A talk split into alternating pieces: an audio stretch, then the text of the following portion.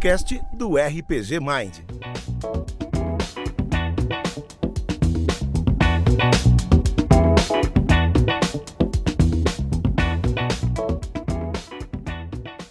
Dia, boa tarde, boa noite para quem está nos ouvindo. Sejam todos e todas bem-vindos às cavernas mais escuras do Underdark, aqui no O Mind Flayer Mandou, o podcast do canal RPG Mind. Eu tenho aqui ao meu lado meus fiéis companheiros de mesa, Vitor Hugo. Positivo, estão aqui no glorioso podcast o Manifle falou, mais uma vez. Muito obrigado pelo convite.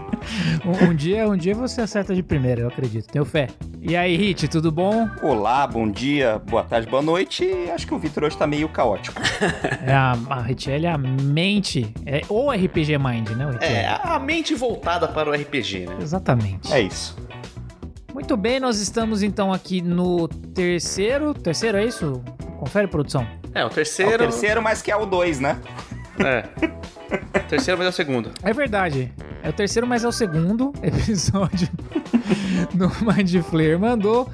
E a gente hoje resolveu separar um teminha aqui que gerou já muita conversa entre a gente offline. E, e, acho que muitas pessoas já devem ter discutido sobre isso ardorosamente, que são as regras de comportamento das personagens no RPG. Regra de comportamento, como se portar na mesa, não comer salgadinho, arrotar, não, não é isso. É a regra dos personagens. Nunca sei que garfo usar. como, como os personagens vão se comportar dentro de um jogo, de uma aventura, isso às vezes é delimitado ali pelas regras, às vezes não. Então, assim, para que serve essas regras, né? É um guia de interpretação? É alguma coisa além disso ou não? Só então aqui para introduzir o assunto, as regras de comportamento, elas são tudo aquilo descrito através de algum sistema de regras, seja qual for, que vai estar tá escrito na ficha do seu personagem e que vai funcionar como uma espécie de bússola moral para esse personagem. Vocês concordam com isso? Vocês acham que é por aí, mais ou menos? É, sim, eu, eu concordo. Eu acho que é, ela serve como um direcionamento para interpretação, né? Perfeito. É isso que eu ia comentar agora, que acho que ela pode ser um guia, sim, para interpretação, às vezes de forma direta e reta, às vezes de forma direta e reta, ou às vezes uma indicação mais geral de que atitude ou conjunto de atitudes que aquele personagem poderia ou deveria tomar em determinadas situações. Então, no fim das contas, acho que no meu entender, e aí vamos ver aqui para essa mesa maravilhosa o que, que vocês acham. Eu acho que o objetivo é criar algum tipo de consistência para a personalidade da personagem. Ao mesmo tempo em que você também pode, às vezes, usar uh, mecânicas relacionadas a, a isso para beneficiar o jogador que buscar seguir essa consistência. Ou então, às vezes, até punir o jogador que não segue, dependendo do sistema. E, e, essas, porque essas regras às vezes elas influenciam diretamente mecânicas do jogo, uhum. né? Que vão muito além da, da interpretação. Eu, eu, cito aqui, por exemplo, pontualmente paladinos e druidas, por exemplo, né? Classes de D&D nas edições anteriores eu acho que era essencial para classe a questão da tendência. Sim. Né? Já puxando aqui um pouco a questão de uma dessas regras de comportamento das personagens no RPG. Uhum. Então, eu acho que é isso, assim, você tem tendência, né, alinhamento, você tem ali, às vezes, em alguns outros RPGs, outras nomenclaturas para isso, mas eu acho que é mais ou menos por aí que, que a banda toca.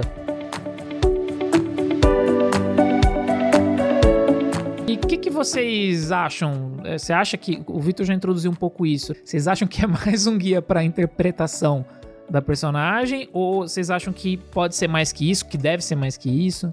Eu concordo, é, como eu já disse, né? Eu acho que ele serve é, mais de guia mesmo para para interpretação de personagem, porque agora, assim, a gente inevitavelmente a gente fala de de D&D, né? Não tem como. Sim. Porque é basicamente o que permeia a nossa cabeça quando a gente fala de de tendência de personagem, né? É, a primeira referência que vem, até porque para nós três foi a primeira coisa que a gente jogou, né? Também. Exato. Sim, é, exatamente. O D&D, ele, ele, ele sempre, você, porque nem você disse, o, o, Paladino, por exemplo, ele tinha que ser leal e bom, porque ele tinha que ser o, o farol de luz naquele, né, na, no lugar terrível. Então... Exato, exato. Então, nesses casos, assim, a, a, a tendência e o comportamento do personagem, ele tinha que seguir ali uma certa, um certo padrão. Eu gosto, particularmente, assim, eu gosto de, de tendência, é, de, de, de alinhamento, eu acho legal esse conceito, mas eu não acho que tem que ser uma coisa que a gente deva é, usar para aprender a, a, a, interpretação do jogador, entendeu? Porque eu acho que é legal a gente deixar um pouco mais solto,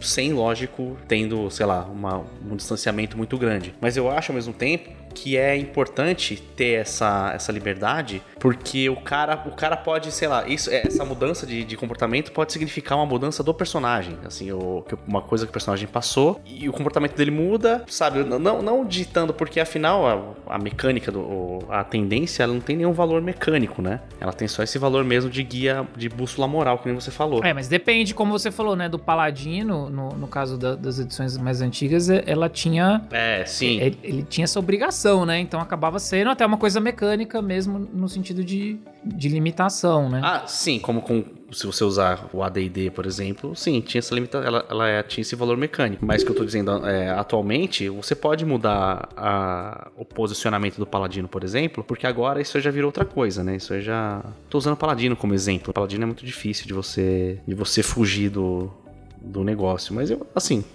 no final das contas eu até gosto de dessa ter esse, essa, essa indicação porque é importante às vezes ter uma, uma distinção entre o, o que é o que são os, os heróis e o que são os, os vilões na história. Sim, ainda mais um sistema de fantasia medieval high fantasy, né? Isso, aham. Uh -huh. que, que, que, é o cenário padrão, né? De D&D, assim. Quando você traz para Heavenloft, por exemplo, talvez tenha um pouco mais de de cinza nos personagens porque é mais dark fantasy. É, a gente um dia pode até fazer um, a gente pode até fazer um podcast, um capítulo especial falando dessas linhas de, de fantasia, como as coisas mudam, mas, mas eu acho que isso dentro do high fantasy os personagens é tudo muito, é que nem Tolkien, é tudo muito maniqueísta. É e é, é às vezes é meio o bom é muito bom, o ruim é muito ruim, né? É claro quem é bom e quem é mal. Isso, sim. Uhum. É. é. bem claro. O bom ele pode até ser tentado, eventualmente. Mas ele é muito bom, né? Pegando de novo o Senhor dos Anéis, Boromir, ele é tentado, mas ele não é um personagem ruim. Não. É, mas acho que essa linha de raciocínio, ela vem de um desenho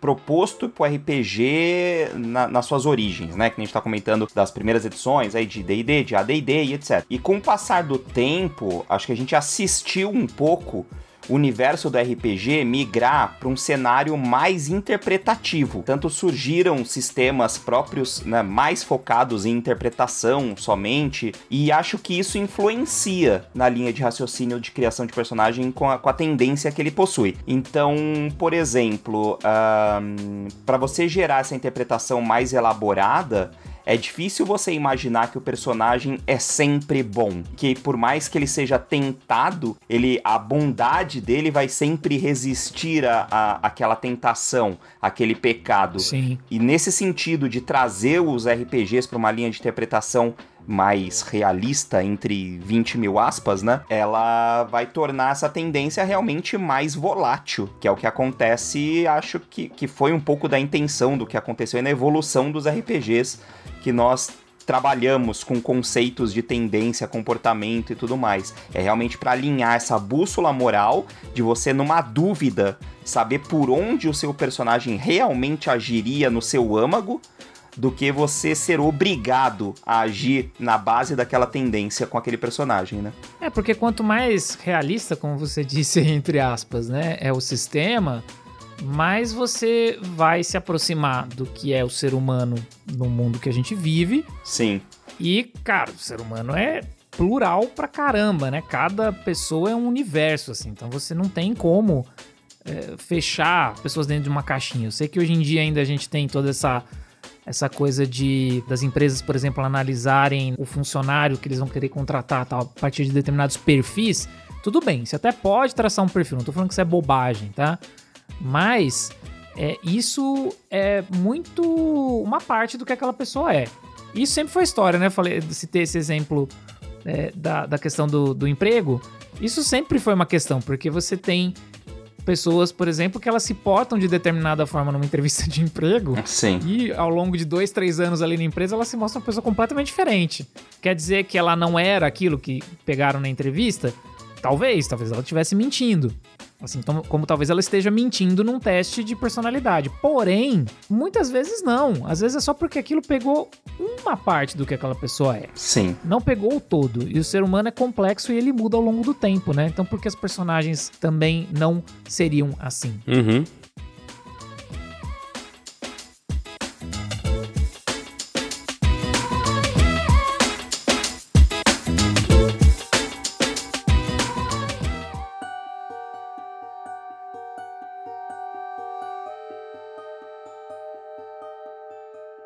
Vamos aqui agora para uma parte que eu acho que é interessante da gente conversar, que são três estudos de caso. Vamos falar assim, já que a gente tá falando de empresa aqui, eu tô corporativo hoje, Richelli. vamos falar estudo de caso, eu vou falar ainda case. Vamos, vamos olhar aqui os cases. Isso. Tem uma aventura de cult chamada Burnout. Recomendo extremamente que você conhecer. Então, eu acho que a ideia é a gente tentar trazer um breve histórico de alguns desses sistemas, dentro de alguns sistemas de RPG que a gente gosta e joga, mudanças evoluções, e como é hoje, e o que, que a gente se interessa por esse sistema, ou o que a gente acha mais ou menos interessante. Acho que a gente pode fazer uma conversa pontual sobre cada um. Mas primeiro eu queria chamar você, Vitor Hugo, que vai falar pra gente sobre. É, Dungeons and Dragons? Exatamente. Sempre prontidão, é isso que é importante, exatamente. Cara, você me pegou desprevenido, cara. Não fa- não faz isso. Então... Bom, beleza então. Já que você quer que eu fale sobre Dungeons and Dragons, eu vou falar. É que eu gosto de ouvir sua voz, Hugo. Ah, é? Alguém tem que gostar, né? Então, falando aqui especificamente do D&D, nós temos a história de alinhamento, ou as tendências, né? Elas foram definidas logo no começo da primeira edição, lá na década de 70, né? Que era basicamente, naquela época, tinha um conceito bem mais simples, né? Como era uma época muito mais simples. Era praticamente ordem contra o caos. Era uma época simples, tinha Guerra Fria, né? Tava, tava- É, mas não era... acho que não, Tô brincando, tô brincando. acho que não era isso que eles pensaram quando, quando fizeram D&D. Não estavam pensando sobre a Guerra Fria. Não, não tá falando de X-Men, tá falando de Dungeons and Dragons. não que seja uma mídia menor, tá, gente? Pelo amor de Deus. É, nessa época, né, eles tinham as raças, né? As raças do- dos personagens, elas determinavam a tendência que ele deveria ter. Por exemplo, o elfo tinha que ser caótico, obrigatoriamente. O anão, ele era leal e o humano como você mesmo disse, né, William? O humano podia ser qualquer tendência, né? Era muito flexível. Ah, no começo dessas regras, tinha só três tipos de, de, de- de tendência, que era o ordeiro, o neutro e o caótico. Já tá cada um meio que se é, autoexplicativo, né? O, o ordeiro seria o, o, o- o cara da ordem mesmo, e o caótico o cara do caos, que O cara do foda-se. podia ser o cara do foda-se. Não era o cara do foda-se, mas né? é eram as forças. Porque depois. Mas era a régua, a régua ali de comportamento, né? Daquele mundo. Daquele. Isso, só que depois teve uma, um outro suplemento que foi lançado, pra vocês verem aí, vocês reclamam agora que tem vários livros de conteúdo, naquela época já tinha coisa desse jeito. E pior, né? Mudava logo na- no cerne do negócio. Aí que eles lançaram a segunda parte da regra, que seria o bom versus o mal. Aí que começou, né, essa, essa ordem de eixo que a gente tem no D&D hoje em dia. Esse sistema ele foi aprofundado bastante no AD&D, que foi quando os caras eles resolveram criar mesmo essa essa régua da- das tendências que eram combinadas, né? É, em AD&D eles tinham até uns arquétipos, que era o justo, É só, só pra. Desculpa, Vi, só, acho que só pra. é, Eu imagino que todo mundo conheça, né? Mas acho que só pra esclarecer pra quem eventualmente não jogou a DD ou que nunca jogou DD, eu duvido que alguém esteja escutando nunca tenha jogado. Ah, nunca diga não. Mas é só porque eles criaram essas duas réguas em paralelo, né? Isso, com a segunda, com uma- um outro lançamento de, de- de- um complemento, a- apareceu essa regra do, do, do mal, do, do bem versus o mal. Isso, que vai do bem ao mal, assim como outra vai do ordem ao caos, com o neutro no meio das duas. E aí você tendo três de cada uma, né? Você pode gerar. Se cruzava elas, se né? cruzar elas, você tem nove combinações, Uhum. que são essas aí. É, que é o, como eu tava falando, são esses arquétipos, né? Do justo, que é o léu e o bom. Bondoso, que seria o neutro e o bom. Honrado, caótico e bom. Ordeiro, leal e neutro. O neutro puro, que era o, como o pessoal falava na época, o true neutral. Ah, o inconstante, caótico e neutro. Vil, leal e o mal. Egoísta, neutro e mal. E o cruel, que é o, o caótico e. Por que, que tá caótico e bom na minha lista? Tá errado, né? Caótico e mal. é caótico e mal. É, mas isso era no, no AD&D, né? Que eles tinham isso e tinham, que a gente já falou antes, tinham essas regras específicas para as classes, que eram o paladino tinha que ser sempre justo, tinha que ser leal e bom. O druida só podia ser neutro, né? Era isso? É, o, dru- o druida obrigatoriamente era true neutral, né? É. Neutro puro. É, então, aí tinha isso das classes, né? É lógico que é muito limitado, né? Isso ainda, quando você para pra pensar no ser humano. Mas beleza, quando você tá pensando em heróis, padrão, não sei o quê, de uma fantasia Uhum. clássica, eh, eu acho que até faz sentido. Eu gosto dos nomes, eu vou falar que eu acho interessante essa coisa dos nomes, porque mais do que simplesmente você falar, cara, neutro e bom, ok, se você conhece a regra, isso dá um- uma clareza ali pra você do que, que aquilo pode ser. Uhum. O cara é neutro, no sentido do entre o caótico e o, e o ordeiro, né? Entre o caótico leal, na verdade, como eles chamavam no AD&D. E ele é bom na régua ali do bom e do mal. Só que aí tem um nome, que é bondoso. Isso já dá um- um- uma interpretação, né? Quando você nomeia, e aí você coloca honrado, Uhum. né? Que é o caótico e bom. Você já dá também uma leitura, né? Do que, que aquele. Do, do comportamento esperado daquele personagem. Eu acho interessante. Sim. Isso é basicamente é o que é a bússola moral, né, do, do, do personagem. Você fazendo, seguindo essa a tendência no AD&D, você já você, sabia que você estava preso àquela interpretação, né? Não tinha muito espaço. Por isso que conforme foi passando o tempo, eles foram mudando, né? Tanto que o com o D&D terceira edição, deixou de ser Advanced Dungeons and Dragons e virou Dungeons and Dragons, né, o que é até hoje, e simplificaram é, um pouco mais essa, essa régua, né? Enquanto no D&D terceira e, e quarta existiam já esses, esses alinhamentos e eram considerados, né? Agora no D&D quinta edição, isso aí já tá cada vez mais desaparecendo. Que eu particularmente acho interessante, porque deixa nessa a interpretação toda na mão do personagem, do, do jogador. Tanto que tem os, os livros agora do D&D, suplemento, que acho que eles nem citam mais alinhamento, né? É, porque na no quinta edição acho que ficou uma página, eu acho que menos de uma página, né, para citação de de tendências, né? É, são, são tipo quatro parágrafos É. ali no, no quinta edição que eles citam, mas que eu ainda. Eu, eu acho que ainda, ainda é melhor do que eles fizeram no quarta, né? Porque no quarta edição, na real, eles fizeram um negócio bem bizarro que eles. Eu nem lembrava disso, eu tava pesquisando aqui também antes da, da gente falar que É. ele, eles pegaram. É mal, né? Mal e, e cruel, ma- mal e caótico. Ou então é bom, ou bom e leal. Tem esses quatro só. É. Sim. Ou sim. então, desculpa, tem cinco porque tem que tem sim alinhamento, que é uma coisa que também sempre existiu a partir do terceira, que são muitos monstros, quando eles são, né, simplesmente da natureza, eles entendem que não faz sentido você colocar um alinhamento porque ele só é movido por instinto, né? Uhum. Então, tem isso. Isso, isso. É, então, aí no D&D, na, na quinta edição, como tá dizendo, eles abandonaram um pouco esse daí e a tendência é que desapareça, né?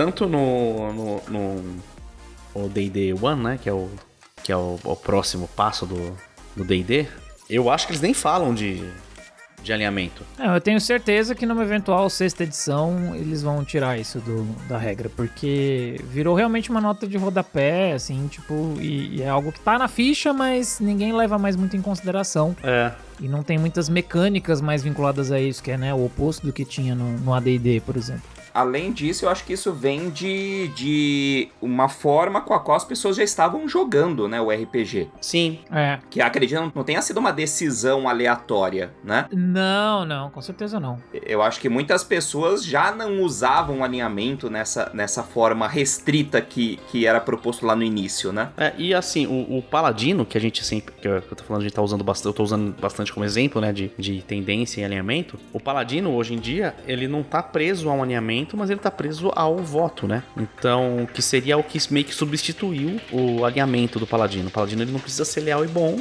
mas ele tem o voto que ele faz, e o voto, o voto manda ele seguir um certo tipo de comportamento. E eu acho isso muito legal. Eu acho legal pra caramba, cara. É, o próprio druida tem isso também. O próprio druida tem isso também, né? Porque você tem ali descrito que dependendo da ordem. Tá aí, eu nunca joguei com druida, hein, mano.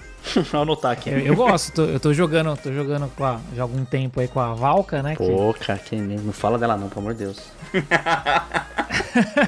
Que, a gente joga na. Eterna musa. A gente tá jogando no Strade lá, offline, que a gente joga, que o Victor citou em outro episódio do Garrett. É do da mesma party, né? Do mesmo grupo. E era uma druida, e é isso. Ela tem um comportamento que é ditado pelos grupos dos quais ela fez parte ao longo da vida dela de druida. Então isso que formou o comportamento dela. E ela é intransigente, hein, cara? Ela não. Então, e tem várias coisas que, por exemplo, o, o dentro do, do, do, que do background dela, e é um- uma seita de druidas que tem lá em Eberron, né, da onde ela é original, eles, eles não aceitam magia arcana, nem divina, na verdade, numa boa, porque eles acham que isso é uma corrupção da ordem natural das coisas. Então, por mais que ela possa conviver num grupo, onde tem personagens magos e tal, ela sempre vai ver, principalmente de início, né, esse tipo de personagem com desconfiança, e ela vai também não. Tem ali um- uma questão que ela não usa itens mágicos que não sejam magia da natureza. Então isso é uma regra de comportamento, mas que é ditada por uma coisa que não é a tendência. Sim. A mesma coisa em alguns outros personagens você tem, na verdade, em todos os personagens que você tem agora, é o arquétipo, né? O arquétipo ele te dá um, um, um começo de, de história, de background do personagem, mas ele também tem lá algumas opções pra você escolher que tem a ver com comportamento e que eu acho que são mais interessantes porque elas não vão pro bom e pro mal. É. Elas vão pra peculiaridades e particularidades do personagem, né? Perfeito. O Curse of Strahd, eu acho que ele tem. ah, Eu nunca explorei muito também o livro do o Curse of Strahd, porque, como a gente tá jogando essa campanha agora offline, eu não vou ficar mexendo numa coisa que eu não quero tomar spoiler, né? Mas eu sei que no Curse of Strahd existem itens mágicos, por exemplo, que eles são é, relacionados à tendência do personagem. Então, o personagem que é. sei lá, que existem itens que você. Se o cara for é, caótico, ele não vai conseguir usar. Ele pode, sei lá, matar o cara. Tem, tem sim. E a mesma coisa se o cara for se, tem, se o cara for muito bom, o cara não consegue um item que é mal né, naturalmente. E isso pode ser tipo um dos últimos respiros de tendência no no D&D, né? Eu acho que é. É, acho que é porque isso é. É porque em Baróvia isso ainda é muito representativo, né? Pra Ravenloft, né? É, e isso é muito presente, né? O próprio Garrett, cara, que é o personagem dessa mesma campanha que o, que o Urion citou, quando, eu come, quando a gente começou, quando eu criei o personagem, a tendência dele, ele era caótico e bom. Aliás, na verdade, acho que ele era caótico e neutro. Eu criei, eu coloquei essa tendência como linha de interpretação. Conforme foi passando um tempo dele em, em, em, em Baróvia e essa campanha nossa, eu mudei a maneira como o personagem pensava e pra eu ter essa, é- essa, guia, essa guia na cabeça, eu mudei a tendência dele pra caótico e bom. Sim. É porque em frente, em frente a tanta coisa ruim, né? Acho que ele se viu forçado, talvez inconsci- inconscientemente, né? Talvez até Isso. A ser bom, né? Porque esse lugar já tá muito cagado. Exatamente.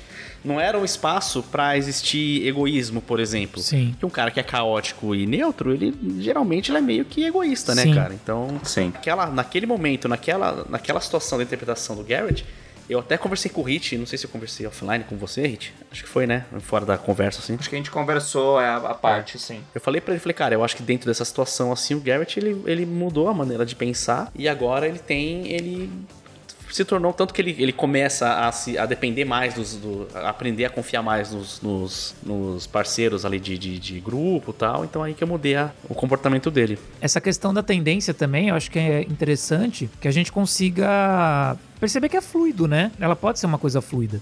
Porque você tem também outro personagem dessa campanha que a gente tá jogando, que era o personagem do, do Glauco, que ele era um personagem inicialmente bom e leal, só que ele começou a tomar umas atitudes Completamente malucas, né? completamente malucas, mas que é condizente com o cenário, porque ele tava vendo muita coisa horrorosa que ele nunca tinha visto no mundo dele. É, sim. É. Sim. E aí ele começou a matar pessoas, né, aparentemente ruins ali, que estavam fazendo coisas terríveis, sem nem pestanejar, que era uma coisa que ele não fazia antes, né? Aham. Então, e aí ele mudou também, aí foi a mesma coisa, né? A Sim. gente conversou e ele também mudou, ele, virou, ele ficou caótico e É. bom. Perfeito. Então é legal pensar, mas isso foi conversado, Aham. não foi uma coisa do nada. Sim. Então acho que é interessante que isso, que isso seja pensado dentro do D&D, Mas né? Barov acho que tem um poder de fazer isso mesmo, porque acontece também com o personagem do Léo, que tá jogando com a gente na campanha streamada aí, né? Vocês assistem no YouTube, vocês vão lembrar do Caliban. E o Caliban, quando começou a campanha, era um bardo meio orc que só falava rimando, né? Ele tinha um certo tom de inocência. Né, na, na, na, interpretação que o Léo dava para ele. Que era realmente, assim, um sonhador, era um bardo que tava querendo conhecer o mundo, tinha um sonho de fazer uma peça teatral e etc. E conforme Baróvia vai acontecendo nele, ele até deixa de rimar, né? Porque ele começa a ver outras, outras coisas ali acontecendo, outras importâncias no mundo, que os sonhos dele meio que, que mudam de posição. E isso é exatamente a tendência do personagem sendo trocada, né? Uhum. Então, acho que a gente, né, é um assunto extenso falar sobre tendência em D&D, mas acho que deu pra gente ter uma, uma noção. E agora eu queria trazer o nosso segundo sistema que versa sobre isso também, e tem um sistema completamente diferente, mas que tem paralelos, que é o sistema do Mundo das Trevas, ou World of Darkness aí, que é o sistema de lobisomem, vampiro, mago, etc e tal. Nossa, esse eu nem lembro como é que funciona.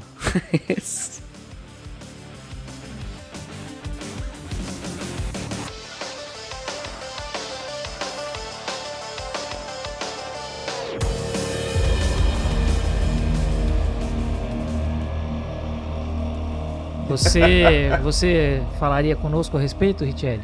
Claro, claro. Bom, vamos lá. Então, uh, do que a gente estava comentando em World of Darkness, né, por se tratar de um sistema onde você está lidando com pessoas, né? E apesar dos seres sobrenaturais que são envolvidos ali, mas a base de interpretação é humana né, de todos eles. Então, o que o World of Darkness propõe desde o início da sua, da sua concepção é você trabalhar num conceito de personagem que eles alinham com uma regra que eles chamam de natureza e comportamento. E aí lá você tinha algumas escolhas para fazer de arquétipos de personalidade pré-definidos que cada livro te dava, né, dentro do universo ali de George. Acho que era bem semelhante, inclusive, entre todos os, os sistemas, entre todos os cenários de World of Darkness, né? mago, vampiro. Era, tinha pequenas variações, mas era bem parecido. Era bem semelhante entre eles e que te davam ali é, pré-conceitos mesmo, né, de cada um dessa, dessas, desses arquétipos que você encaixava em natureza ou em comportamento. Que inclusive tem um trecho do livro que, que, que vale ser citado aqui, para representar isso, que ele dita assim: naturezas e comportamentos são importantes porque representam a raiz da conduta do personagem. Ele frequentemente irá agir da forma a refletir o seu comportamento ou atingir as metas de sua natureza. Cada arquétipo possui forças e fraquezas de personalidade. Então isso dita pra gente que natureza seria ali o âmago do personagem, que muitas vezes ele nem revela sobre aquilo para os outros na interpretação, e comportamento é como ele age naturalmente ou intencionalmente para que os outros vejam ele daquela maneira. Que inclusive você podia colocar o mesmo arquétipo, tanto em natureza quanto em comportamento. Mas temos um porém aí também, o World of Darkness, agora com a sua atualização da V5, também propõe uma mudança nisso. Né? Então eles também tentam deixar isso um pouco mais abrangente, da mesma maneira que como eu disse no início, eu acho que eh, eu enxergo pelo menos uma tendência desse acontecimento em todos os sistemas de RPG. No Vampiro, na V5, né, na quinta edição de Vampira Máscara, eles tratam como ambição e desejo o comportamento do personagem. E não são mais arquétipos de personalidade que são embutidas ali para te dizer como você deve agir. Em ambição e desejo, você vai colocar coisas mesmo que o seu personagem quer realizar a curto e a longo prazo, e isso influi mecanicamente no jogo. Então aqui eu acho que a gente tem um exemplo muito legal, porque é uma, é uma semente de uma maneira abrangente de interpretação do personagem, mas que influi mecanicamente no jogo. Uhum, legal. Então. É legal. É, né? No, no V5 eles colocam assim, ó. Ambição e desejo estão relacionados, mas não são idênticos. Pense na ambição como objetivo a longo prazo, uma aspiração, o sonho de uma vida, uh, e por outro lado, o seu desejo é mais imediatista. Né, o anseio por uma vingança apressada ou a satisfação por meio dela. E aí, conforme você movimenta o seu personagem na direção desse dessa ambição ou desse desejo, o narrador pode te proporcionar ali benefícios. Né? Um deles é você conseguir curar danos letais do vampiro mesmo, cada vez que você se aproxima mais dos seus objetivos, uh, ou XP extra e por aí vai. O narrador pode, pode viajar um pouco nesses conceitos. E quando você tem, por exemplo, como são coisas imediatistas em desejo, Se o seu vampiro realiza o desejo dele durante a crônica e a crônica vai continuar, né? Você troca de desejo. Então aí mostra essa característica de, de alternância, de mudança do seu personagem. Você já conseguiu o que você queria. Então ali você já tem os seus benefícios daquela realização. E aí você vai ter outra coisa que pode estar diretamente conectada ao restante da crônica, que você vai correr atrás e continuar movendo o seu personagem naquela direção, mas deixa completamente aberto o arquétipo de personalidade que o seu personagem pode ter durante a mesa de jogo. Né? E aí ele tem outros detalhezinhos, por exemplo, na V5, que vão direcionar nesse sentido. Que, por exemplo, é o tipo de predador. Para vampiro, você vai selecionar na criação do personagem como seu vampiro costuma caçar. E isso influencia um pouco na personalidade dele. Então, se ele gosta de caçar moradores de rua, se ele gosta de caçar pessoas famosas, se ele gosta de caçar de uma forma mais violenta ou seduzindo uh, romanticamente ou sexualmente uma outra personagem, então isso influi da forma com a qual você vai direcionar esse comportamento do seu vampiro. E isso está presente nessa atualização do World of Darkness, né? Que a gente ainda não tem os outros os outros cenários do World of Darkness pra gente ver se vai seguir nessa mesma tendência com todos, né? Mas eu achei uma atualização bem legal para essa proposta também. Bem interessante. Pô, eu achei bem legal, cara. Eu, e eu, assim, vocês sabem que eu sou meio que, né, um crítico ferrenho de Vampiro à Máscara, né? Sim. Mas, mas até, eu fiquei até curioso, cara, pra jogar. De verdade, eu achei legal. É muito legal. eu achei legal. É muito legal. É bem interessante mesmo, porque... Porque, assim, a natureza e o comportamento, ele já é uma baita evolução em comparação com os arquétipos do, do, do AD&D, né? Vamos pegar aí RPG, a, a, edição que tava mais em voga na época que saiu o Vampiro, né? Que era o AD&D. Sim. E é uma puta evolução. Sim, sem dúvida. Que você sai de justo, bondoso, honrado, blá, blá, né? Aquelas nove pra 20 arquétipos, Isso. sei lá, que tinha ali, né, de natureza e comportamento. É, é arquiteto, sonhador, tá, tá, tá. É. E aí, isso é, dá uma complexidade muito interessante para personagem. Porém, porém, ainda coloca o personagem dentro de uma certa caixinha, Sim. né? Ainda coloca o personagem dentro de uma caixinha. Sim. E, e dá margem para você, às vezes, olhar e falar assim, pô, mas não tem nada a ver com um personagem sonhador, arquiteto, sei lá né? Personagem como, vamos lá, natureza arquiteto, é o comportamento sonhador. Fazer isso que você tá fazendo. Então, Sim. é tudo bem. Realmente, às vezes, não, não cabe mesmo nessa regra nova, né? Que o Hit falou, às vezes tem coisas que, que vão ficar estranhas, né? Do seu personagem fazer. Mas tem muito mais a ver com o background dele do que propriamente, às vezes, com uma, com uma coisa que tá escrita, né? A ferro e fogo ali. É, é exato. É interessante, interessante. Muito legal. Continuando aqui, nosso terceiro e último estudo de caso Sim, eu vou voltar para esse sistema, porque eu estou ficando cada vez mais apaixonado por ele. O Lenda dos Cinco Anéis. Sim. Gosta pouco de um, de um anime esse aí, hein?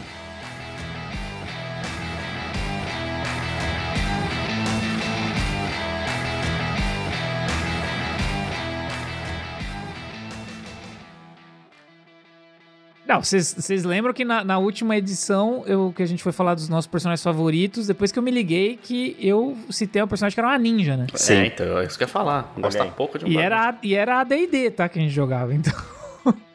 a gente pegou o suplemento lá do Oriental Adventures e usou. Mas... Vai faltar musiquinha oriental para fazer as vinhetas aqui, tá? Totalmente. Mas eu acho, assim, eu vou focar um pouco mais na quarta edição, tá? Eu não conheço, eu não cheguei a ler as outras edições, então eu não sei o quanto que era diferente, tá? Eu vou focar um pouco mais, mas eu vou falar um pouquinho da quinta também, porque eu consegui dar uma olhadinha, a gente não joga ela, mas eu tô ficando cada vez com mais vontade de jogar ela conforme eu vou lendo sobre. a quarta edição, ela não possui um sistema, na verdade, o Lenda dos Cinco Anéis, mesmo na quinta edição também, não possui um sistema de regra de comportamento na criação do personagem, no sentido que não tem natureza e comportamento, como a gente falou, ou, né, até essa, esse outro sistema que o Hit falou do novo, né, Mundo das Trevas, definitivamente não tem um sistema de tendência, não tem nada que você escreva ali na criação da personagem que denote que ela tem que se comportar de forma X ou de forma Y. Porém, todo o sistema do jogo e o cenário, eles estão totalmente interligados a um código de comportamento, que é o Bushido. O Bushido é inspirado no Bushido real, que é um código que rege como que é o comportamento do samurai perante a sociedade, como deveria ser esperado esse comportamento da sociedade. E aí, isso todo personagem tem. Mesmo que a opção seja ignorar. Então, por exemplo, se o seu personagem é um, um Ronin, o Ronin não necessariamente ele não segue o Bushido, né? O personagem Ronin é um personagem que ele era um samurai e perdeu o mestre, mas ao invés de cometer seppuku, né, o suicídio, ele continuou vivendo e aí ele vira um Ronin. Ou é alguém, às vezes, que é um, um, um samurai, mas nasceu numa família samurai, mas por algum motivo ele não chegou a jurar lealdade a algum daimyo, algum senhor. Então ele vira um Ronin também. Esses personagens, eles podem, eles são mais flexíveis com relação ao Bushido, mas eles podem ou não buscar seguir. Mas se ele não, se ele falar, ah, não, não quero seguir, isso vai ter consequências no jogo. Porque as pessoas vão olhar para ele e falar, esse cara é um Ronin desonrado. Né? Ele é um cara que ele não tem etiqueta, ele é um cara que ele desvaloriza a cortesia, né? São todos valores que estão ali no Bushido. Compaixão, tem é, coragem, lealdade, são todos itens que estão dentro do Bushido e que compõem o comportamento desta sociedade. E é um código social mesmo, porque toda a. To, para deixar bem claro para quem nunca jogou, todos os personagens que não são camponeses, né, comerciantes ou outros, é, outras profissões que estão ali é, na parte mais operacional da coisa toda, todos os outros personagens nesse jogo, assim, semelhante ao que era realmente no Japão feudal, são samurai. Tá? Não é um, o samurai não é necessariamente um guerreiro, ele é uma classe social. Então, quando você tem toda a classe social dominante de um lugar que tem que seguir um código, isso influencia no jogo. Você tem ali, então, esse código, mas é interessante que ele não é um código que tá todos os personagens vão seguir aquilo da mesma forma. Eu dei o exemplo aqui do Ronin, que é um exemplo mais extremo, porque como ele não serve a um senhor, às vezes ele pode ignorar completamente o Bushido, mesmo que isso tenha consequências de como as pessoas vão enxergar ele nessa sociedade. Você tem personagens dos clãs, que são samurais ali propriamente, que seguem esse código, mas dependendo do clã ou da família ao qual esse samurai pertence, ele vai enxergar o Bushido de uma forma diferente. Então a gente tem ali um, um bom exemplo que é os personagens do Escorpião. Que o, que o Victor joga com o personagem do Escorpião na campanha, na, no arco aí, né, das aventuras de Lenda dos Cinco Anéis que a gente tá jogando no canal. Ele tem, inclusive, uma das escolas lá, né, eles têm uma, uma questão que eles podem é, usar, por exemplo, perícias que iriam contra o Bushido, mas isso não influi que ele perca honra. E além disso, o escorpião ele vê, na verdade, o Bushido de uma forma muito particular. Ele entende que algumas questões ali do Bushido, como lealdade, são a, lealdade, na verdade, para ele é o mais importante, porque a lealdade ela diz respeito a você estar servindo ao seu senhor. Isso para o escorpião é importante. Mas não é importante para ele, por exemplo, a honra em si. Não é necessariamente a etiqueta e a cortesia são coisas que ele vai usar ao próprio favor. A coragem, ela só faz sentido se tiver de acordo com o que o senhor mandou, a missão do clã. Então ele vai cometer coisas que outros samurais podem considerar que são extremamente em desacordo com esse código de condutas, mas ele não se importa. Porque para visão desse clã, o Bushido ele é visto de uma outra forma. E eles enxergam como tolos, por exemplo, samurais que seguem o Bushido exatamente como ele é escrito, como por exemplo o do clã do Leão. E você tem outros personagens que eles seguem, alguns muito e outros pouco. Os personagens do, do clã Unicórnio, eles são formados, né, em parte por gaijins, ou personagem de ascendência, né, na verdade, gaijin, e eles são um clã que entrou muito em contato com o mundo exterior por muitos séculos. Então eles têm uma visão um pouco diferente de alguns costumes específicos. Eles são super honrados, eles são super corajosos, mas eles não têm muito valor por cortesia, que são essas regras ali mais sociais. Para eles isso não é muito relevante. Então é, eu acho interessante porque tudo isso está vinculado também com o sistema de regras, porque cada um dos personagens tem três atributos, digamos assim, variáveis que são honra, status e glória. A glória pode ser também infâmia, depende do, das ações que você faz. Se tudo der certo, é o caminho que eu quero seguir aí, hein? Se tudo der certo, né? Vamos ver. Mas a, a, a honra, ela tem muito a ver com você cumprir a sua visão do Bushido. Então, a honra ela é um atributo muito particular. Então, se você de repente acaba fazendo alguma coisa que ninguém vê, mas que você sabe que para você é desonrado, você pode perder honra. E quanto mais honrado você é, mais fácil é você perder honra. Então, quanto mais você segue o Bushido, mais fácil é você perder honra. Quanto menos honra você tem, menos você se importa com aquilo. Mas a honra tem efeitos mecânicos, ela te ajuda a é, alcançar ali alguns efeitos, alguns bônus no jogo, porque você se apoia né, na sua, sua vontade de ferro para poder realizar efeitos fantásticos. O, o, status já tem mais a ver com seu status dentro da sociedade, então, de acordo com a posição que seu samurai está ali dentro da, desse sistema. E a glória e infâmia tem a ver com seus feitos. Então, se você fizer feitos que os outros vão olhar e falar, nossa, que coisa é, incrível, aí vai ser glória que você ganha. Se os outros olharem e falarem, nossa, esse cara é muito violento, não sei o que tal, aí você ganha infâmia.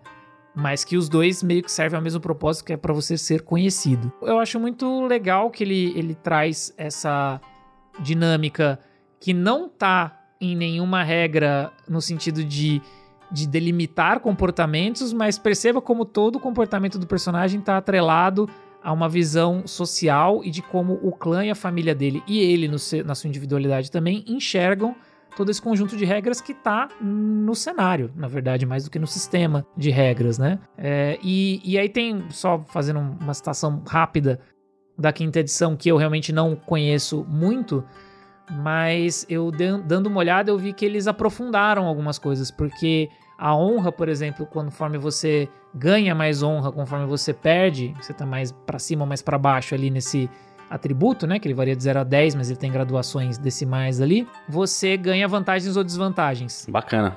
Efetivamente, no, no jogo. Então, é uma coisa que não tem na quarta edição, mas na quinta edição tem. E, e, são coisas que vão mexer com não só como as pessoas enxergam, como algumas coisas que você pode ou não fazer mesmo, socialmente falando. Mas também tem uma outra coisa que eles colocaram, que é o sistema de ninjo, que é desejo, e giri, que é dever. Aí é uma coisa que você escolhe, mas não tá escrito a ferro e fogo isso, tá? Então você vai. Não, não, não tem uma lista que você vai escolher. Você vai criar isso. O ninjo são os seus sentimentos humanos, então é o que representa os seus desejos pessoais, o seu ideal. E isso vai ter efeitos mecânicos. Quando você consegue cumprir isso, isso vai ter alguma, alguma coisa que você consegue conquistar. Parecido com o que o Hit falou do. do... Eu ia falar agora, parece com o sistema do V5, da, do desejo. Do... Exatamente. Só que nesse caso também tem o Giri, que é esse, esse dever, que é o dever jurado, que representa a forma com que você serve o seu Lorde, né? Já que todo samurai serve algum Lorde. Também tem a, a mesma coisa. E uma coisa que eles focam e que eles têm toda uma parte aqui para explicar é como que o Ninjo e o Giri, eles têm uma fricção que às vezes cria problemas. Isso já tá de uma forma intrínseca no, na quarta edição.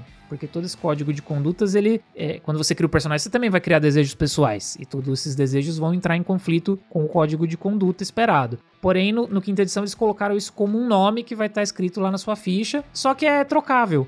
Isso, principalmente o Ninjo. O Ninjo ele pode resol ser resolvido e você pega uma outra coisa, que é como na vida, né? Quando a gente conquista um objetivo, a gente vai pro próximo e, e é isso. Perfeito. Então, acho, acho que é isso. Não sei se tem algum comentário que vocês queiram fazer do, do Lenda dos Cinco Anéis. Eu falei pra caralho. Não, acho que tá excelente. Não, eu achei legal pra caramba, cara. Eu não imaginava também que tinha essa, principalmente na quinta edição aí, achei muito legal essa profundidade deles, né? Muito bacana. É, eu tô cada vez com mais vontade de, numa segunda temporada, a gente fazer uma atualização. Hein? Ah, veremos, né? Mas a gente conversa sobre isso depois.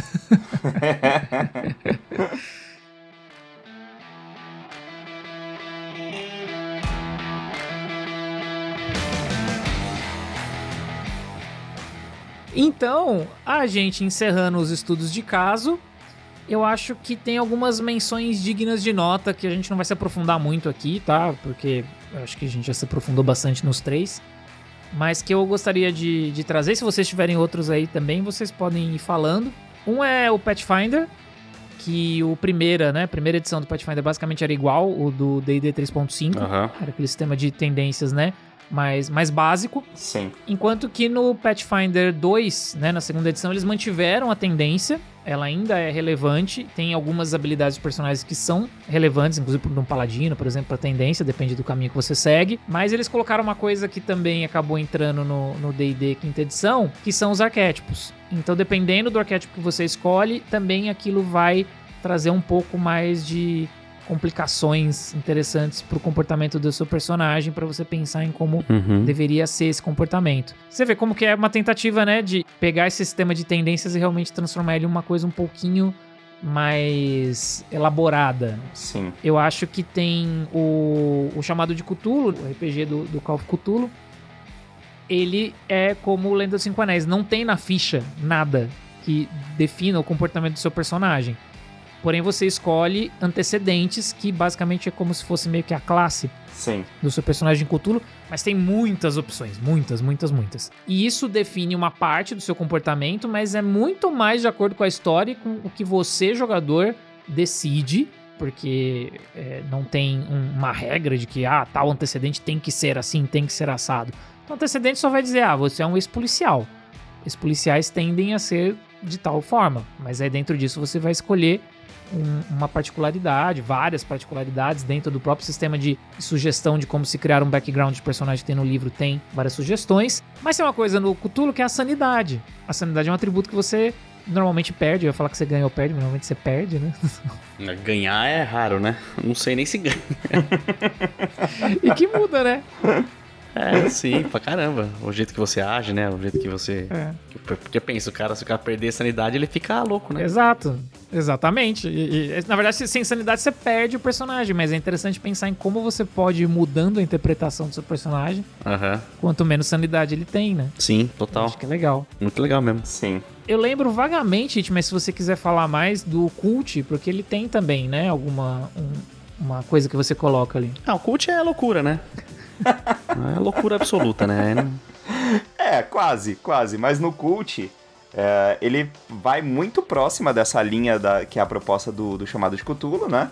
Que são também arquétipos que você tem para escolha lá, são pré-definições que existem no livro, mas é que o universo de Cult, acho que ele tá mais próximo dessa linha humana mesmo, né? Dessa variação, dessa pluralidade que pode existir na- nas variações humanas. Porque ele vai construir um pouco dessa linha de interpretação do personagem na seleção de vantagens e defeitos que você vai pegar para o seu personagem e obrigatoriamente todo personagem de cult possui um segredo sombrio. E acho que isso afeta muito o personagem da maneira que ele é, porque geralmente um segredo sombrio não é uma coisa muito boa. Não, é aí que dá, é aí que dá a merda, né? É, exato. Então, obrigatoriamente, todo personagem ali já passou por alguma situação que ele pode ter sido o, o gatilho daquilo ou não, mas que passou por uma situação traumática ou terrível, né? E isso impõe sim um pouco de como seu personagem se comporta. E acho que no Cult é mais nessa linha interpretativa também. Ah, legal. Legal, né? muito bom. Tem algum que você quer comentar, Vi, que você lembre, que é interessante Eu também? pensei também foi no Savage World. No Savage World, por exemplo, ele não tem nem sessão de comportamento. É, vai, Então, só, vai só pelas desvantagens, né? Que é aquilo que a gente comentou antes. Às vezes a, a própria desvantagem É, sim. É, já vai trazer um, um- alguma questão ali quando você pega uma desvantagem psicológica, né? Isso, ela, é. ela já traz uma particularidade de interpretação para personagem. Sim, exatamente. Eu lembro que quando a gente jogou é, um- uma aventura que eu mestrei, né? Aquela do, do- um cenário que eu tava. O Vin Diesel. É, que você jogou com o personagem parecido Vin Diesel. Eu, eu que criei os Eu personagens. queria um cachorro, você não me deu. Não, não dei. Eu que criei os personagens. Não, saudade. Eu que criei os personagens pra vocês, né? Vocês não criaram. Mas eu lembro que eu coloquei desvantagens que iriam influenciar muito na interpretação. Sim. Então o personagem do Victor, ele era, por exemplo, ele tinha uma desvantagem lá, um conjunto, né, de que é de duas des- desvantagens, tornava ele um cara arrogante e autoconfiante, né, assim. E estúpido, né? É, e meio estúpido. E aí eu- isso tudo mudou como o Victor interpretava. Né, o personagem do, do nosso querido Zé, ele tinha ah, uma mania que eu coloquei pra ele, que ele sempre se referia a ele mesmo na terceira pessoa, né? Era demais, né? Assim, é uma, é uma desvantagem no mundo real, né? Aí no mundo real é foda, né? E aí é muito interessante, porque isso já mudou como ele enxergava o personagem. Porque, tipo, eu não detalhei muito, mas assim, por que que ele fala assim? E aí isso já, sim. mesmo que ele não tenha pensado muito, isso já deu uma linha de interpretação, que é legal. Tinha que ter uma desvantagem que é o cara falar questão. Aí, aí é. Questão. é. A questão realmente é É, complicada. falar questão é foda. Acertou, miserável. Gente, então eu acho que a gente vai indo aqui para as nossas considerações pessoais finais. E eu queria saber, na verdade, o que, que vocês acham mais legal, afinal. Tem algum desses sistemas que vocês gostam mais? Né? Que vocês falam, pô, isso aqui eu acho que, para mim, todo sistema de, de RPG podia ser assim ou versões disso. Cara, assim, eu comecei essa gravação aqui hoje totalmente tendencioso pro D&D, mas depois de ouvir a argumentação de todos vocês, eh, cara, não sei, eu achei todos muito legais, mano. Eu, o de vampiro de verdade, de vampiro me, eu fiquei, eu fiquei curioso, eu fiquei interessado em jogar só por ter ouvido, só por escutar o Hit falando, explicando sobre essa distinção agora que existe. Achei muito legal. É, o único que não tem vontade mesmo de jogar é cult, isso aí não, não tem como. Tá certo, Hit, e você? Tem algum que você acha mais legal? Tem um, algum motivo específico também por isso? Não, eu acho que eu não encaixaria na- no sentido de, de, ah, eu queria que esse fosse o, o aplicado a todos. Porque eu acho que cada um dos que a gente citou aqui tem as suas particularidades pro sistema que se propõe. Eu gosto de ter a liberdade, né, a abertura de seguir com a interpretação da maneira que a cena com o personagem eh, impõe, né, ó, que aquelas características de personalidade que você criou impõe. Então eu fico mais tendenciado a uma abertura como, por exemplo, agora do, do V5, ou como a de Cult que a gente comentou, que dá liberdade geral pra você interpretar o personagem da maneira que você acha que ele tem que ser, claro, dentro de uma linha de raciocínio, né? Não é que cada sessão você vai fazer um personagem ali, é, uma hora fazendo maldade, outra hora sendo bonzinho da, da mesa e tal. Então aí realmente foge do, do- da lógica. Uhum. Mas acho que o que eu não gosto é ficar restrito numa caixinha, né? Tipo, você tem uma linha fixa ali pra, ó, você tem que seguir só isso daqui. Aí isso eu acho que não é tão interessante. Acho que essa é a minha, é minha linha de, de, de pensamento aqui. Eu, eu vou meio por aí também. Eu vou meio por aí. Eu acho que a questão de você colocar dentro de uma caixinha, ela pode te ajudar, principalmente se você estiver trabalhando com uma aventura curta, uma, uma one shot, ou às vezes um cenário que seja realmente muito maniqueísta, que é pra ser assim mesmo. Tipo, os personagens são grandes e valorosos heróis e não vai, não é pra mudar isso, porque o foco é a grande história que nós estamos contando. Então, nesse sentido, eu não vejo um problema, por exemplo, no sistema de tendência que tinha no, no, no AD&D ou no né, Dungeons Dragons 3.5, no, no próprio Pathfinder. Eu acho que coisas que venham pra somar a isso são legais como os arquétipos, por exemplo, que eu acho que trazem um, um, um pouco mais de, de flavor, assim, que é uma coisa que vários jogadores já faziam, né? Quem, quem sempre pensou em histórico, Sim. em background, já fazia esse- esses arquétipos, não tem?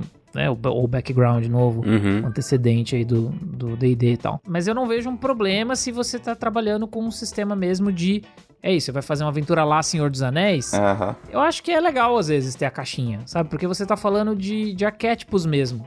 Do, do bom, do mal. Vai um pouco no que o Victor falou. Eu acho que não é que tem nenhum bom ou ruim que eu ache que é melhor ou pior. Mas às vezes tem aqueles que chamam mais a nossa atenção e que a gente se interessa mais.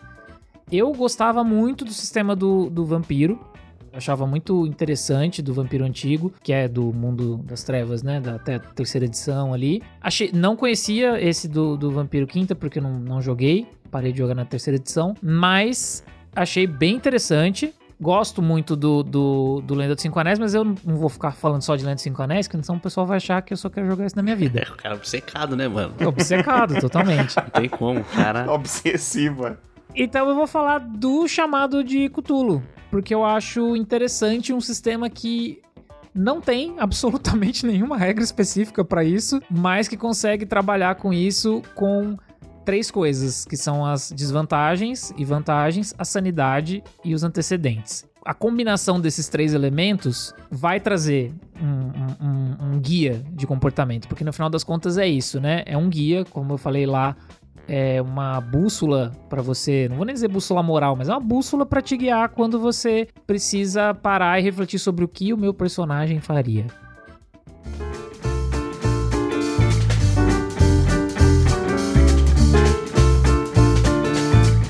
Então, eu acho que ficamos por aqui, gente. Mas antes, a gente já instaurou a nossa nosso desafio Uhum. criativo. House Rules. É, exatamente. E dessa vez eu tô muito feliz e confortável porque quem vai ter que resolver o, a- o- o descascar o abacaxi são vocês. Eu só vou ficar olhando e rindo de longe. então, eu vou pedir pra vocês o seguinte: se vocês pudessem propor um sistema de RPG onde fosse essencial ter regras de comportamento, que cenário seria e quais seriam essas regras? Nossa, peraí. Nossa, pera. Um sistema de RPG que Onde tivesse fosse essencial ter regras de comportamento. essencial regra de comportamento. Ah, isso aí tá, isso aí tá fácil. Que cenário que seria esse aí tá fácil. e qual ou quais seriam essas regras? Isso aí tá Não fácil. precisa elaborar muito, tá? É só, é só um- uma prévia. O sistema. Ô, Hit, Ah, diga-me. pode, pode deixar, pode deixar. É, começa, começa a matar essa aí pra gente resolver. O sistema. O sistema seria conhecido como grupo de WhatsApp. certo? Tudo bem? Posso seguir? Por favor. Já vi onde vai, já, já vi onde vai. Seria grupo de WhatsApp, beleza? Mais precisamente, pode, pode ser grupo de família, que geralmente é grupo de família, que é onde, né, o pau tora, né? Mas grupo de WhatsApp, certo? Aí, a, a, a régua, você mediria, né, o, o comportamento e a. E, a, e o alinhamento das pessoas baseado no tipo de bom dia que ela dá no grupo de WhatsApp. Bom dia! Entendeu? Tá, tá me seguindo? Eu tô- Entendeu? Tô. Tem as pessoas que mandam, por exemplo, que geralmente é aquela tia de WhatsApp, ou até a sua própria mãe. A minha mãe, por coitada, ela não manda nada, né? mas, mas eu tenho familiares que mandam, né? A, a- a minha mãe tem bom dia na foto dela de perfil do WhatsApp. Puta que pariu. Não, sua, Isso dito é uma tendência. Isso dito é a uma sua tendência. mãe deitou o sistema. Sua mãe é o, Exato. é o Elminster do grupo de Ela WhatsApp. tá sempre dando bom dia. É, então, a, a pessoa, por exemplo, com- com- de manhã, a pessoa acorda, faz seu café da manhã lá, 7 horas da manhã, e já vai pro zap e já engata aquele puta daquele gif com um gatinho Brilhando. um gatinho, um bagulho atrás, assim, escrito Bom dia, grupo. Essa pessoa, com certeza, é, é uma pessoa evil, né? Isso aí denota maldade inerente na pessoa, né? Acho que a gente pode trabalhar um pouco mais isso aí, Ritik. Mas e a variação? E a variação que vai o, o- foto de Jesus, gif do Jesus brilhando falando bom dia. Aí depende. Não pode seguir pro evil, É, né? Depende com como que o Jesus tá. Depende muito com a posição que ele se encontra no GIF. Ah, geralmente é aquele, é aquele Jesus alegre, né? Com ovelhinhas em volta. Se Jesus estiver dançando break. Dançando break, caótico. É, o caos. Se Jesus estiver com, com- com a ovelhinha, acho que é leal. Pode ser.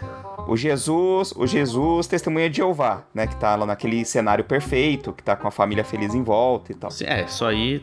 Isso também de- denota um pouco de maldade no coração, né? Eu acho que é neutro, acho que é neutro. Neutro. É É, neutro. tá, tá, pode ser, mas, mas aí tem aquele Jesus bombado. Bora.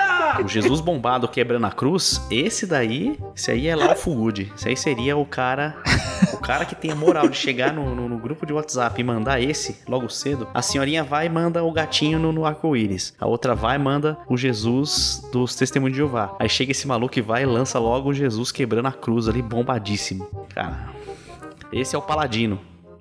O sangue de Jesus tem poder, tem poder, tem poder. O sangue de Jesus tem poder, faz o inferno estremecer, faz o Satanás correr e o milagre acontecer. Isso seria baseado, então, o, o- o- o comportamento, a tendência, etc. Seria baseado. Seria um, um GIF. Exatamente. É, o, o GIF que você manda de bom dia, entendeu? Na ficha de personagem tá lá. E aí o sistema em si seria as pessoas. eh, seriam conversas de WhatsApp? Isso, isso. Seria um RPG sobre conversas de WhatsApp. Pode ser. Sobre grupo de WhatsApp. O RPG é sobre grupo de WhatsApp e o GIF que você tem pra mandar, o recurso que você gasta é o É o GIF da tendência Puta que você que tem lá ódio. pra usar. Eu acho que a gente, sa- a gente saiu de um, de um RPG de mesa e a gente foi para um interessantíssimo simulador de vida real. Exato, exato. Nossa, incrível. É inacreditável. gente- vamos patentear essa ideia e lançar como um, um jogo de videogame. Porque vai, vai muito além disso, né? Porque tem muitos recursos que você vai ter guardados lá no seu personagem pra você gastar durante o dia no grupo do WhatsApp. É. Tem, Nossa. cara, tem fake news, tem link da, da, da agência de checagem de notícia. O hacker do Sérgio Moro, que eu adoro citar sempre. Tem, o- tem, O tem. nível de relacionamento que você vai ter com um parente ali no grupo, putz, é. Eu, eu gostei muito que eu, eu propus uma coisa que saiu algo completamente nada a ver com o que eu propus, mas foi maravilhoso e eu acho que isso Como é... assim nada a ver, cara? Não entendi, mano. Ué, nada a ver. Mas é assim que é bom o brainstorming, porque aí a gente cria coisas que são muito mais interessantes que a proposta inicial.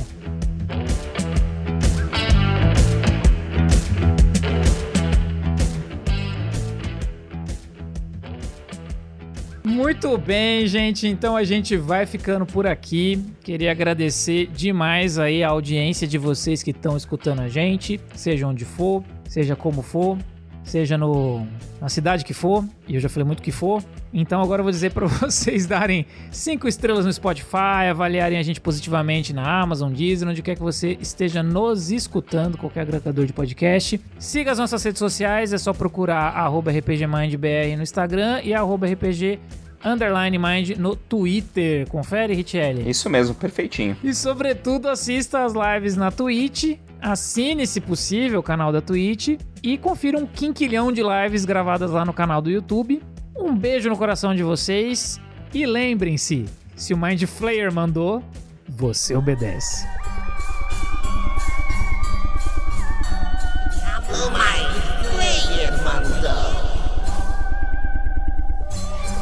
O podcast do RPG Mind.